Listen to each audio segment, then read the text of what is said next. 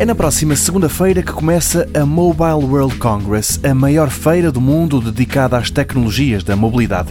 Imagine uma Web Summit onde o centro da atenção não são as startups, mas sim os telemóveis e tudo à sua volta.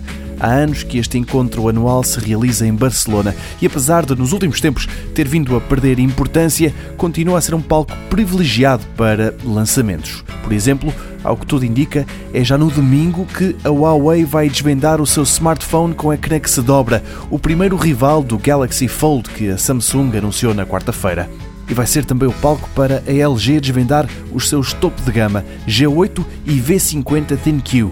Este último será já apontado às redes 5G, uma tecnologia que em quase todo o mundo ainda é uma miragem.